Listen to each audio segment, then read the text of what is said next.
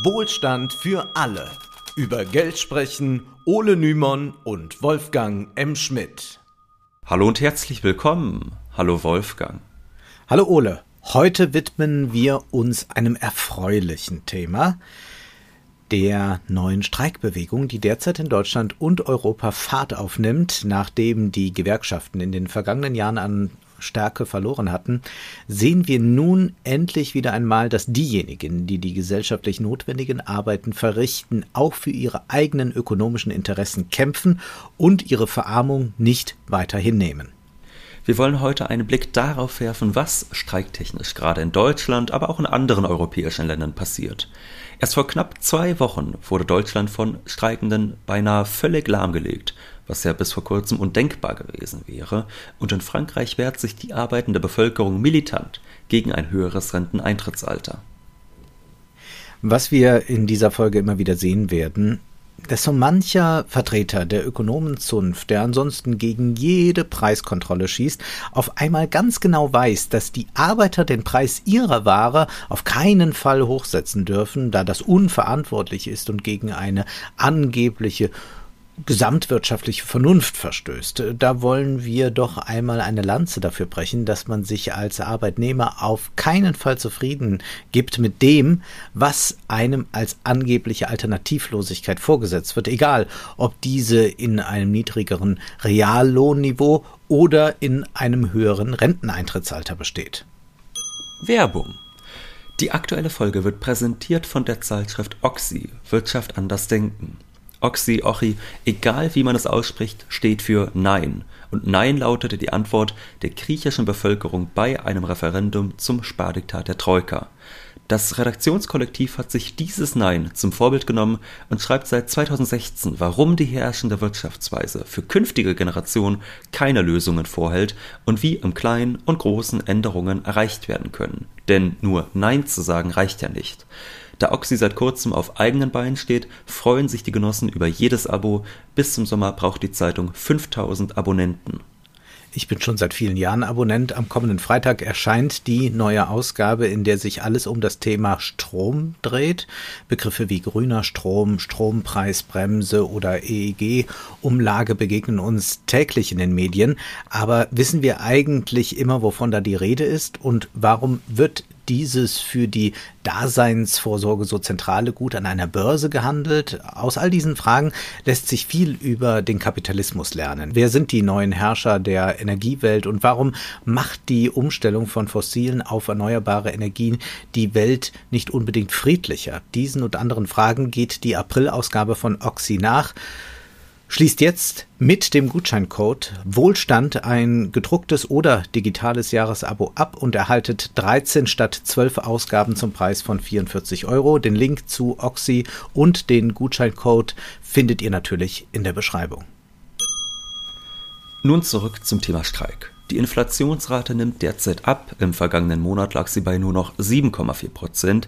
Das nur noch muss man aber natürlich in Anführungszeichen setzen, denn auch dieser Preisanstieg gegenüber dem Vorjahr ist für viele Menschen kaum zu schultern. Dass die Inflation derzeit im Rückgang begriffen ist, liegt an sinkenden Energiepreisen.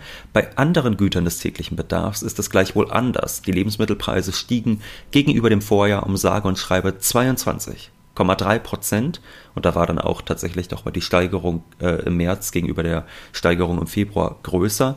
Gerade für Menschen, die einen großen Teil ihres Einkommens für solche Güter ausgeben, ist die Inflation daher besonders hart. Kein Wunder also, dass immer mehr Menschen sich das nicht mehr länger gefallen lassen wollen und für Lohnerhöhungen streiken. Dabei ist Deutschland nicht gerade als ein streikfreudiges Land bekannt. In den 2010er Jahren gab es in Deutschland durchschnittlich 18 Streiktage pro 1000 Arbeitnehmer und Jahr. Das heißt, nicht einmal einen 50. Tag streikt der durchschnittliche deutsche Arbeitnehmer pro Jahr.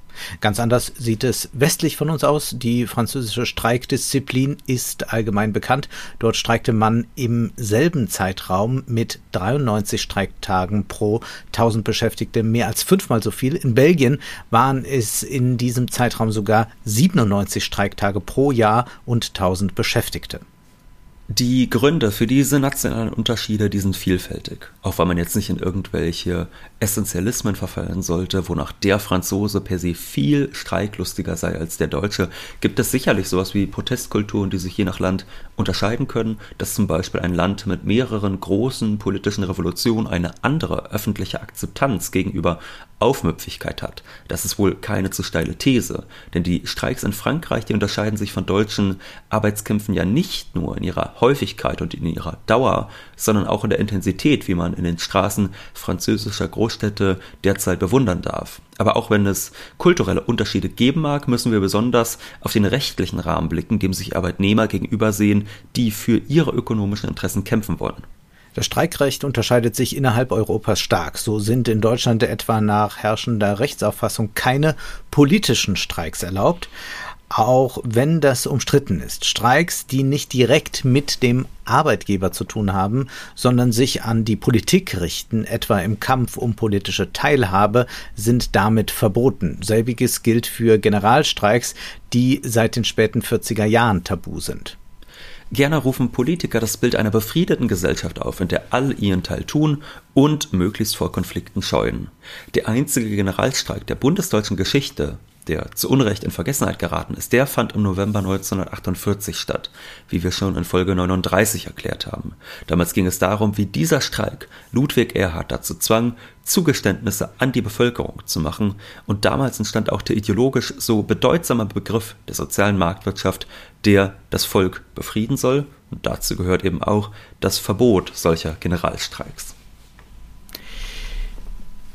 Das Thema Sozialpartnerschaft, das ist ja etwas, was äh, immer wieder in der deutschen Politik vorkommt und äh, das liegt auch der deutschen Politik sehr am Herzen, äh, was auch damit einhergeht, dass wilde Streiks nicht erlaubt sind, sondern Arbeitsniederlegungen nach festen Regeln von Gewerkschaften aufgerufen werden müssen. Ähm, Anders ist das in Frankreich. Hier reicht es, wenn die Belegschaft kollektiv die Arbeit niederlegt, um gemeinsame Interessen zu vertreten. Eine gewerkschaftliche Zustimmung ist erst einmal nicht notwendig.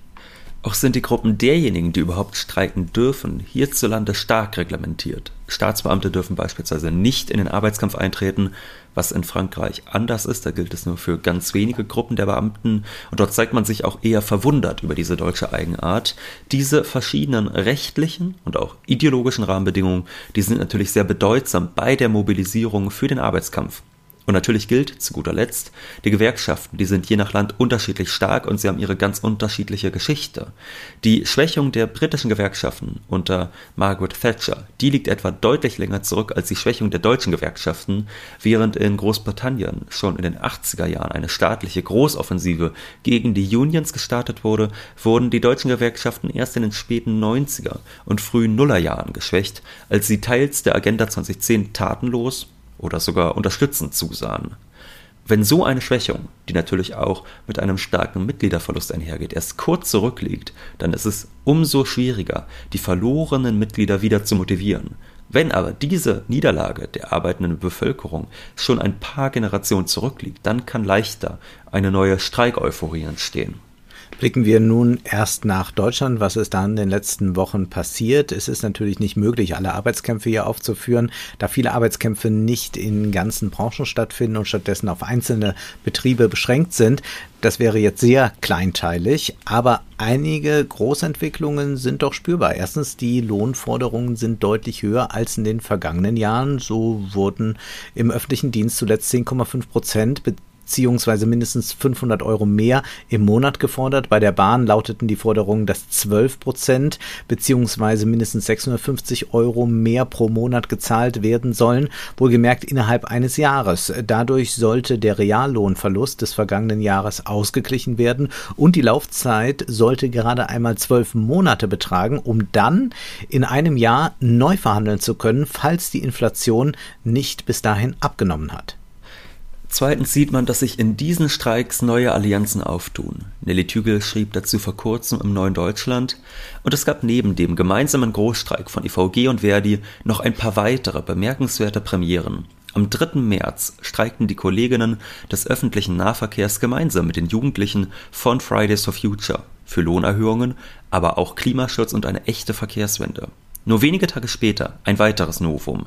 Am 8. März, dem feministischen Kampftag, rief Verdi gezielt die vorrangig weiblichen Beschäftigten des kommunalen Sozial- und Erziehungsdienstes, vor allem Kita-Erzieherinnen, in den TVÖD-Warnstreik. Das ist jetzt sehr bemerkenswert, denn über Jahre ja. hinweg hieß es ja unter Linken, man solle diese gesellschaftlichen Kämpfe zusammendenken, anstatt sie gegeneinander auszuspielen. Klassenkampf, Klimaschutz, Geschlechtergerechtigkeit. Aber das schien jahrelang eher so ein Traum linker Kolumnisten zu sein, den man abstrakt niederschreibt, der aber nie so recht konkret Gestalt annehmen wollte. Und das scheint sich nun zu verändern. Im Übrigen ist man gut informiert über Streiks, wenn man Nelly Tügel auf Twitter folgt.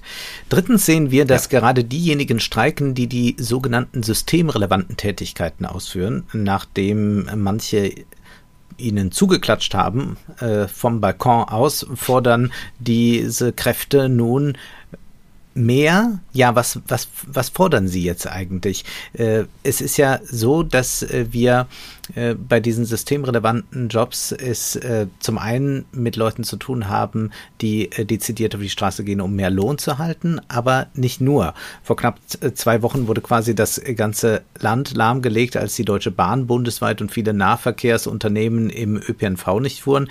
Immer häufiger wird dieser Trend, äh, zeichnet sich ja äh, schon seit ein paar Jahren ab, dann auch in Krankenhäusern sichtbar. wohlgemerkt, nicht geht es da um mehr Geld primär, oft oftmals geht es auch einfach um einen besseren Personalschlüssel, dass man also nicht völlig überlastet ist, was die Arbeit anbelangt. Auch an Flughäfen wurde zuletzt groß gestreikt, wovon Arbeitgeber sich wenig begeistert zeigten.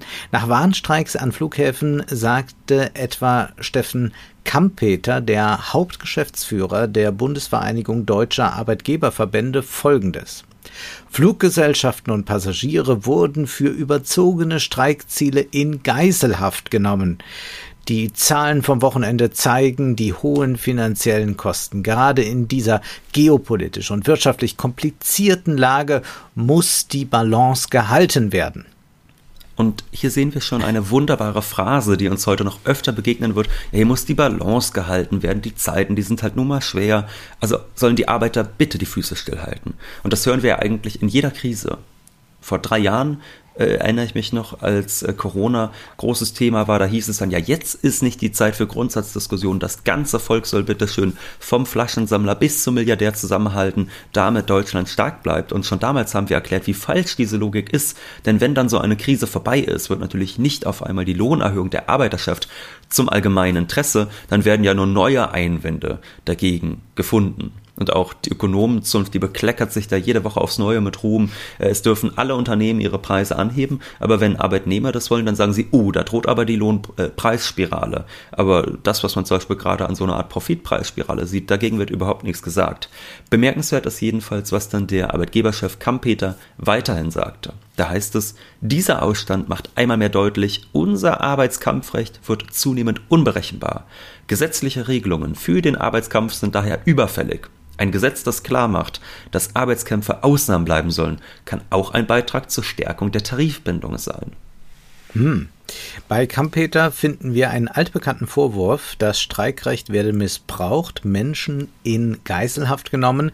Aber was heißt denn hier missbraucht? Die Arbeitenden sollen bitte sehr nur dann streiken, wenn es genehm ist. Wann soll das sein? Sollen sich jetzt Regierung und Arbeitgeber mal zusammensetzen, den Terminkalender zücken und sagen, in der ersten Maiwoche wäre es uns recht, da ist unten dahin nicht viel los. Also es ist ja auch dann sinnvoll zu streiken, wenn man tatsächlich mit diesem Streik irgendetwas verursacht verursacht. Also wenn äh, die Eisdielen im Winter geschlossen haben und sagen, wir streiken gerade, dann wird das vielen nicht so auffallen. Ne? Also Im hier in Leipzig, interessant. Also hier in Leipzig, da trauen sich die äh, von den äh, Nahverkehrsunternehmen zum Beispiel einiges. Da wurde kürzlich zufällig genau an dem Tag gestreikt, wo Leipzig gegen Manchester City gespielt hat. Ah. Die Stadt war voller britischer Fußballfans, natürlich äh, Zehntausende auf dem Weg ins Stadion und die mussten dann entweder laufen oder Auto fahren, aber letzteres ging schlecht, denn äh, es ist in Leipzig so, dass da die Parkplätze sehr rar gesetzt sind ums Stadion drumherum. Und das sind natürlich dann Streiks, die sehr wehtun, die sehr auffallen. Ja. Die dann natürlich auch gegenüber zum Beispiel dem Aufland ausfallen, wo eine Stadt natürlich auch viel Wert drauf legt, dass eigentlich äh, die Leute herkommen und dann am Ende sagen können, ja, da lief alles reibungslos. Und auf diese Weise setzt man da gewissermaßen der Stadt die Pistole auf die Brust. Also ist sehr klug gemacht. Ja, Glück, dass ich kein Fußballfan bin. Ne? Ja. Äh, aber Spaß beiseite, gesetzliche Regelungen für den Arbeitskampf gibt es in Deutschland nun wirklich sehr viele. Wie wir eben festgestellt haben, sorgen sie bereits dafür, dass in Deutschland deutlich weniger gestreikt wird als in anderen Ländern. Aber natürlich freuen sich Arbeitgeber über weiteres, sagen wir, politisches Engagement, um die Streiklust der Bevölkerung zu brechen. Dabei kann sich das Kapital durchaus auf die Regierung verlassen etwa auf den Bundesverkehrsminister Volker Wissing, der zwar offiziell nicht für Arbeit und Soziales zuständig ist, sich aber anscheinend gehörig zuständig fühlt. Er sagte am Tag vor dem großen Warnstreik, der ganz Deutschland lahmlegen sollte, folgendes. Ich habe den Ländern wegen des umfassenden Streiks geraten, an diesem Sonntag keine Kontrollen der Fahrverbote für Lkw durchzuführen. Menschen sollen nicht unter dem Arbeitskampf leiden. Es wird aber massive Auswirkungen auf Verkehr und Logistik geben. Also auf gut Deutsch, hier wurde implizit zum Rechtsbruch aufgerufen, um legale Streiks zu torpedieren. Das war ein sehr klares Zeichen an die Lkw-Unternehmen. Normalerweise wäre jetzt Fahrverbot am Sonntag, aber das kontrollieren wir nicht, damit ihr schön einen Tag vor dem Streik fahren könnt. So ist dann am darauffolgenden Montag die streikbedingt volle Straße etwas freier und der Effekt des Streiks wird gemindert. Es klingt jetzt wie eine Lappalie, aber es weist darauf hin, dass der Staat wenig Interesse an einer großen Streikbewegung hat, was sich auch an anderen Stellen zeigt, an Stellen, wo man das oftmals gar nicht so merkt, etwa wenn der Kanzler dafür sorgt, dass Arbeitgeber ihren Arbeitnehmern Einmalzahlungen in Höhe von 3000 Euro überweisen können, ohne dass dafür Steuern und Sozialabgaben anfallen. Man müsste sich übrigens mal vorstellen, der Verkehrsminister, das wäre ja sein Zuständigkeitsgebiet, hm. würde dann mal sagen, aufgrund der hohen Inflation habe ich äh, die Deutsche Bahn und ihre Partnerunternehmen angewiesen, mal nicht die Fahrkarten zu kontrollieren. Ja, könnte er ja auch mal, ja. mal so sagen. Ne? Aber das geschieht ja interessanterweise dann nicht. Und das mit diesen 3000 Euro, Einmalzahlung klingt ja erstmal gut. Das heißt aber schon, da müssen also auf diese 3000 Euro nicht nochmal extra Abgaben äh, gezahlt werden. Ja. Also bei einer Lohnerhöhung ist ja nicht nur der Nettolohn dann höher, sondern auch der Bruttolohn, also der Arbeitgeber dann mehr zu zahlen. Das klingt großzügig, 3000 Euro, ohne dass der Staat sich daran gütlich tut. Vor allem für das Kapital sind diese Einmalzahlungen aber sehr praktisch, denn wenn anstelle einer allmonatlichen Lohnerhöhung nur einmal 3000 Euro fällig sind, ist das immer noch deutlich günstiger. Viele Unternehmen locken ihre Belegschaften daher mit hohen Einmalzahlungen, niedrigen Lohnzuwächsen und langen Laufzeiten. Die Regierung stellt sich also Seit an Seit mit den Interessen des Kapitals. Und das sollte man auf der Lauer sein, wie Nelly Tügel mit Blick auf die Forderungen des Arbeitgeberchefs festhält. Auch wenn solche verbalen Angriffe auf das Streikrecht im Moment kaum ernsthaft politisch aufgegriffen werden dürften, heißt das nicht, dass das so bleibt. Wie schnell ein Gesetz zur Einschränkung des Streikrechts auf dem Tisch liegen kann, lässt sich derzeit in Großbritannien besichtigen. Dort finden gerade die größten Streiks seit Jahrzehnten statt. Beschäftigte verschiedener Branchen, darunter Eisenbahnbeschäftigte, Krankenwagenfahrerinnen, Lehrerinnen und zum ersten Mal in der Geschichte des Landes auch die Pflegekräfte im Gesundheitswesen sind oder waren kürzlich im Ausstand. Die Reaktion der britischen Regierung darauf, unter anderem versucht sie, das Streikrecht in Bereichen der kritischen Infrastruktur zu beschneiden. Dieser Angriff auf die Gewerkschaften hat schon im vergangenen Jahr unter Liz Truss begonnen, die sich als neue eiserne Lady, also als Maggie Thatcher Nachfolgerin inszenierte, bevor sie über ihre Krise der britischen Staatsfinanzen stolperte. Damit hatten wir uns in Folge 168 ausführlich beschäftigt. Truss hatte aber nicht nur große Steuersenkungspläne, mit denen die Reichen zufriedengestellt werden sollten, nein, auch für den unteren Teil der Bevölkerung hatte sie sich ein eigenes Programm ausgedacht. In der aktuellen Ausgabe des Gegenstandpunktes dazu zu lesen, die Nachfolgerin von Boris Johnson macht die Lohnkämpfe in ihrer anderthalbmonatigen Amtszeit zur Chefsache, der drohenden Rezession sowie der schwindenden Konkurrenzfähigkeit des britischen Standorts setzt sie ihre Trustonomics entgegen, ein mit massenhaft Schulden finanziertes staatliches Wirtschaftsförderungsprogramm, das Großbritannien endlich wieder das bringen soll, was es braucht. Growth, Growth and Growth. Dem stehen nicht bloß die Forderungen nach ein bisschen Lebensstandard entgegen, die Gewerkschaften, die sie aufstellen und für so etwas Wachstumsschädliches sogar streiken, erweisen sich dadurch endgültig selbst als eine der über Jahrzehnte aufgebauten Wachstumsbarrieren. Angetreten, diese ein für allemal einzureißen, macht sich Truss unverzüglich daran, durch Änderungen am Streikrecht die Streikmacht der Gewerkschaften zu brechen. Sie lässt ein Gesetz verabschieden, das es Arbeitgebern erlaubt, während Streiks kurzfristig qualifizierte Kurzarbeiter einzustellen, damit die Auswirkungen der Streiks begrenzt bleiben. Und für den Transportsektor bringt sie die Transport Strikes Bill auf den Weg, die den dortigen Gewerkschaften vorschreibt, ihren eigenen Streik durch die Organisation eines Minimalservice zu unterlaufen vorgetragen als Dienst am Anspruch der arbeitenden Mehrheit darauf, störungsfrei die Ansprüche von Staat und Kapital befriedigen zu können, schließlich dürfen unsere ehrlichen und tat arbeitenden Bürger nicht unter den Streiks der Gewerkschaftsbosse leiden, so Truss. Diese rhetorische Figur begegnet uns immer wieder. Der Streik verursacht bei allen anderen doch großen Schaden, also muss er eine schlimme, unverantwortliche Sache sein. Nicht nur verantwortungslos gegenüber der eigenen Volkswirtschaft, sondern auch verantwortungslos gegenüber dem eigenen Volk. Das will doch hin und her transportiert werden, Gesundheitsdienste wahrnehmen und so weiter. Die bösen Streikenden legen in ihrem Egoismus das ganze Land lahm. Wir alle kennen die traurigen Geschichten, die dann hervorgekramt abgekramt werden. Dieser Familienvater hat das ganze Jahr für seinen Urlaub gespart und nun macht das gierige Sicherheitspersonal am Flughafen ihm einen Strich durch die Rechnung. So versucht die bürgerliche Presse permanent Streikende zu diskreditieren und die arbeitende Bevölkerung zu spalten. Man kann diese Geschichten ja anders erzählen und sagen, äh, dieser Vater könnte schon längst im Urlaub sein, äh, wenn die Arbeitgeber mal die Löhne äh gezahlt hätten, wenn sie den Lohnforderungen entsprochen hätten. Ja, und vor allem ist es ja auch so, um die Leute, die mit Ach und Krach sich einen Urlaub vor Munde absparen. Um die kümmert man sich ja bei der Bildzeitung komischerweise die anderen 364 Tage im Jahr auch nicht. Also das ist wirklich eine ganz eigene Agitation, äh, der man bei der Bild zweifelsohne die Krone aufgesetzt hat dieses Jahr. Also es war wirklich die unglaublichste Schlagzeile und zwar, da hieß es dann ähm, kurz nach dem Warnstreik, Attila 18 starb bei Unfall. Er saß nur im Auto, weil Warnstreik war. Also da sind die Streikenden für einen tragischen Verkehr Verkehrsunfall verantwortlich, wer auch sonst. Aber wenn man jetzt zum Beispiel wann anders sagen würde, äh, Tempolimit für weniger Verkehrstote oder so, wäre natürlich die Bildzeitung die erste, die sagt, nein, nein, äh, völliger Wahnsinn. Diese Demagogie, die gehört natürlich auch zum Klassenkampf von oben und trifft auf tatsächlichen Frust in der Bevölkerung, den wohl alle kennen, ja auch wir, Wolfgang. Wir sind auf die Bahn angewiesen, wenn wir zu Auftritten fahren. Als kürzlich Warnstreik war, da musste ich anderthalb Stunden zu Fuß durch Leipzig laufen, anstatt den Bus zu nehmen. Aber das sollte uns, wie du eben schon angemerkt hast, nicht dazu führen, auf die Arbeitenden wütend zu sein, sondern auf diejenigen, die den Lohnforderungen nicht nachkommen.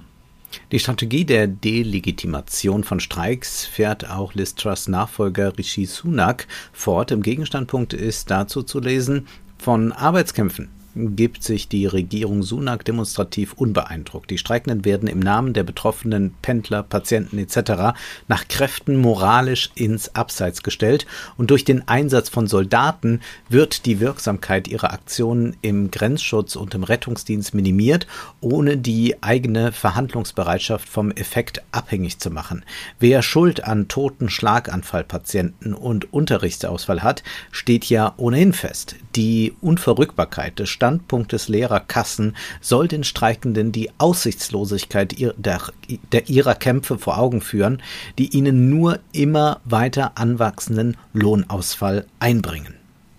Du hast es eben zitiert, wer Schuld an toten Schlaganfallpatienten hat, das steht ohnehin fest. Das ist natürlich äh, jetzt sehr ironisch dahingesagt, weil gerade in Großbritannien es ja ganz ohne Streik schon der Fall ist, dass da Leute mitunter stundenlang äh, auf Rettungswagen oder so warten müssen. Also das liegt jetzt nicht an irgendwelchen bösen Streikenden, äh, ja. wenn es da ein paar Tote mehr am Tag gibt, sondern das liegt an einem unterfinanzierten öffentlichen Gesundheitssystem. Und da beim Thema leere Kassen, da wir da schon angekommen sind, da wären wir beim nächsten prominenten Fall, nämlich Frankreich. Macrons Rentenreform, die bedeutet für den arbeitenden Teil der Bevölkerung zwei Jahre mehr Arbeit. Dass es da mal etwas ruppiger wird, das dürfte wohl verständlich sein. Diese Bilder sind aber bei den Herrschenden und ihren Apologeten gern gesehen, denn es lässt sich umso leichter behaupten, die Proteste gegen Macrons Rentenreform seien illegitim, wenn es da mal etwas gewaltsam zur Sache geht. Schön hat es der Autor Peter Schad zusammengefasst, der einem Fan dieser Rentenreform auf Twitter antwortete, Dass ein ganzes Volk zwei Jahre länger arbeiten muss, daran kannst du keine Gewalt entdecken, erst recht keine unsägliche oder absolut übertriebene. Die entdeckst du zielgenau bei den Ohnmächtigen, die nicht per Dekret und Polizeikommando, sondern mit Steinen Gewalt ausüben. Gern wird behauptet, so eine Rentenreform sei unumgänglich, so als würden wir in einer Ökonomie leben, in der jeder von einem großen Planer beauftragt seinen Teil leistet und dafür dann seinen gerechten Teil bekommt. Und damit jeder gut leben kann, muss dann eben bis Mitte 60 gearbeitet werden. Dabei ist es ja anders. Die Menschen arbeiten für den Reichtum anderer und müssen dann gucken, wo sie bleiben. Und wir wissen ja jetzt, wer der reichste äh, Mann der Welt ist. Es ist ja Bernard Arnault äh, von äh, dem Luxuskonzern, dem französischen. Und Arnault hat ja auch sehr davon profitiert, dass Macron den Superreichen die Steuern erleichtert hat das ist immer ein Kampf, in dem es keinen automatischen Sachzwang für mehr oder weniger Arbeit oder mehr oder weniger Lohn gibt. Das ist in Wahrheit eine Frage des Klassenkampfes. Dieser scheint gerade neu entfacht zu werden und wir sollten uns nicht eindulden lassen, wenn die Herrschenden behaupten, mehr zu arbeiten oder weniger zu verdienen sei einfach objektiv notwendig. Es gibt einfach kein Grund, warum man sich als Arbeiter irgendwelche Gedanken um den Wirtschaftsstandort Deutschland machen sollte, wenn es um den eigenen Lohn geht. Genau mit solchen falschen Moralismen rücken aber auch Ökonomen wie Michael Hüter einem auf den Leib, wenn sie sagen, mit ihrem Großstreik am Montag verlieren Verdi und EVG jedes Maß. Der drohende gesamtwirtschaftliche Schaden eines Streiks dieser Größe in allen Mobilitätssystemen ist enorm, zumal in Zeiten fragiler Konjunktur. Nun, dieses Problem ließe sich ja lösen, indem die Lohnforderungen erfüllt werden. Aber komischerweise sind Ökonomen zwar im Regelfall immer gegen Preiskontrollen und sind auch der Meinung, man kann überhaupt nicht wissen, was ein ordentlicher, gerechter Preis für die Güter sind. Aber wenn Arbeitnehmer dann sagen, sie wollen ihre Ware, also ihre Arbeitskraft, nicht zu einem niedrigen Preis ergeben, dann wissen Ökonomen auf einmal ganz genau, wie unverantwortlich das ist gegenüber so einer gesamtwirtschaftlichen Vernunft. Komisch nur, dass wir von denselben Kandidaten nie einen Mucks gehört haben, als ein Unternehmen nach dem anderen seine Preise erhöht hat. Wir können ja inzwischen von einer Profitinflation sprechen. Ja. Da gibt es ja auch schon äh, die ein oder anderen Ergebnisse da rufen aber diese Leute, die man sonst so hört, nicht pfui wie unverantwortlich und das in der Krise und der Krieg ist doch vor der Haustür. Da ist das völlig normal, wenn die Preise angehoben werden. Wenn sich nun aber die Arbeiter schadlos zu halten versuchen, ist das eine Schweinerei und gleich eine doppelte, wenn sie dafür noch streiken. Um es mal bildlich zu machen, wenn ein Gemüsehändler seinem Kunden eine Ware nicht für weniger als den Preis auf dem Preisschild verkaufen mag, dann ist das völlig normal normal und so funktioniert der Markt. Wenn hingegen die Arbeitenden sagen, nein, danke, für den Lohn bleibe ich lieber zu Hause, äh, der mir da angeboten wird, dann sagen die Vulgärökonomen, das sei eine Anmaßung sondergleichen. Auf Twitter äh, fragten Ökonomen bereits, was denn aus dieser Devise, der Krieg macht uns alle ärmer und geht uns alle an, geworden sei. Nun, äh, das haben wir nun wirklich nicht äh, die Bürger, das haben wir nicht wir demo basisdemokratisch beschlossen, dass es jetzt diese Devise gibt, sondern das wurde uns ja auferlegt. Und dagegen wehrt man sich verständlicherweise, vor allem, weil wir so viele, viele Berichte darüber haben, wohin äh, das äh, sich ärmer machen eigentlich führt, nämlich dass andere natürlich sehr reich dabei werden. Wir wollen daher noch einmal ausdrücklich sagen, in dieser Ökonomie ist jeder, leider Gottes seines eigenen Glückes Schmied und muss sein Eigeninteresse gegen andere durchsetzen. Und solange das der Fall ist, gibt es keine Notwendigkeit, mehr oder schlechter bezahlt zu arbeiten. Weder fürs Vaterland noch für den Arbeitgeber. Von daher ist es schön, wenn wieder mehr Menschen für ihr Interesse kämpfen, anstatt sich ihre Verarmung einfach als Sachzwang vorsetzen zu lassen. Die Gewerkschaften verzeichnen jedenfalls viele neue Mitglieder. Schon vor zwei Wochen hieß es, dass Verdi seit Jahresbeginn satte 70.000 neue Mitglieder verzeichnet.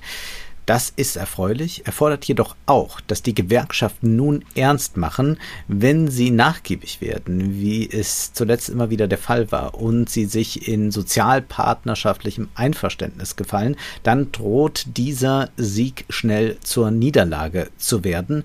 Äh, da muss die Basis auch äh, Druck auf die äh, Gewerkschaftsspitzen ausüben. Äh, da wollen wir jetzt niemanden äh, beim Namen nennen, aber da fallen uns ja Leute ein, die sich sehr die Köpfe darüber zerbrechen, wie es den armen Konzernchefs so geht. Äh, da gilt es natürlich, dass die Basis dagegen mobil macht. Äh, da müssten auch mal einige Leute entmachtet werden. Äh, bei der Post etwa ging man erst konfrontativ vor, um dann doch recht schnell in Verhandlungen einzuknicken, anstatt in den Erzwingungsstreik zu gehen. Wenn sich das häuft, dürfte die Streikbewegung schnell wieder ermatten. Und das, obwohl die Streiks für viel Trubel sorgen und auch medial immer mehr Aufmerksamkeit erfahren. Das ist ja auch etwas Neues. Reportagen über streikende Flüchtlinge bei Amazon oder osteuropäische Lkw-Fahrer, die ihren Lohn verlangen, gingen in den letzten Wochen viral, während sonst vor allem unsinnige Kulturkampfdebatten das Land dominieren. Da kann natürlich auch jeder selbst entscheiden, was in seinem Newsfeed landet. Du hast es schon gesagt, Nelly Tügel zu folgen, lohnt sich auf jeden Fall bei Twitter. Die ist unermüdlich dabei, äh, über Arbeitskämpfe zu berichten. Ansonsten natürlich auch die Genossen von Genug ist Genug machen da eine Menge an Mobilisierungsarbeit. Nun möchten wir abschließend noch auf drei Veranstaltungen hinweisen. Wolfgang, du bist am 19. April in Frankfurt, um über die deutsche Filmkritik zu diskutieren und am 22. April in Düsseldorf für einen Vortrag zu Ideologiekritik und Social Media. Außerdem ist Ole am 21. April in Ravensburg und nimmt dort an der philosophisch-literarischen Salonnacht teil, um über Influencer zu sprechen. Die Veranstaltungslinks sind alle in der Beschreibung. Zu guter Letzt natürlich wie immer der Hinweis, wir freuen uns sehr über eure Unterstützung, denn auch dieser Podcast kostet Zeit und Geld damit er jede Woche ganz streikfrei erscheinen kann. Das ist möglich uns zu unterstützen via Banküberweisung, PayPal, Steady und Patreon. Die Links und Informationen findet ihr wie immer in der Beschreibung. Nun ist aber erst einmal Schluss für heute, denn Zeit ist Geld. Prosit. Das war Wohlstand für alle. Ihr könnt uns finanziell unterstützen über paypal.me Schrägstrich Ole und Wolfgang oder über die in der Beschreibung angegebene Bankverbindung. Herzlichen Dank.